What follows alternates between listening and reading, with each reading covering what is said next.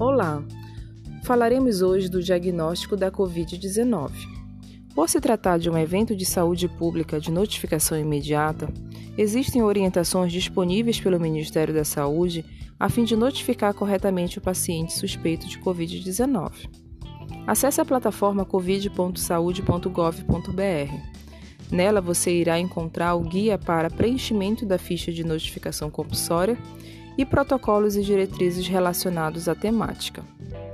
O CID-10 utilizado para notificação no Sistema de Notificação Compulsória é o B34.2. E os profissionais de saúde treinados devem realizar a notificação do paciente no período máximo de 24 horas.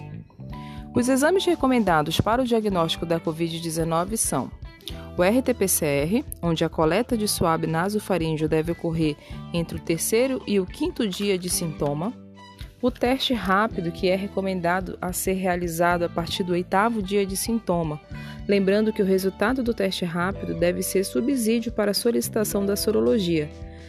Exame esse que pode ser realizado a partir do sétimo dia de sintoma e é indicado para a detecção de anticorpos IgM e IgG.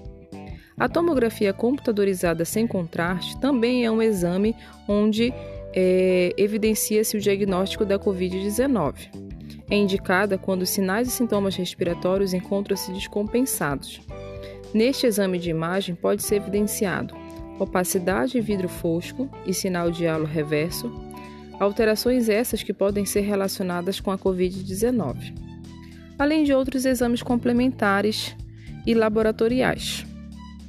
No hemograma, evidencia-se redução da hemoglobina, do hematócrito, do leucócito e dos sedimentados.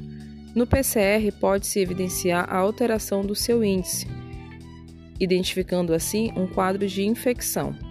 Avalia-se também enzimas hepáticas, o TGO e o TGP, além da ureia, da creatinina e do dedímero.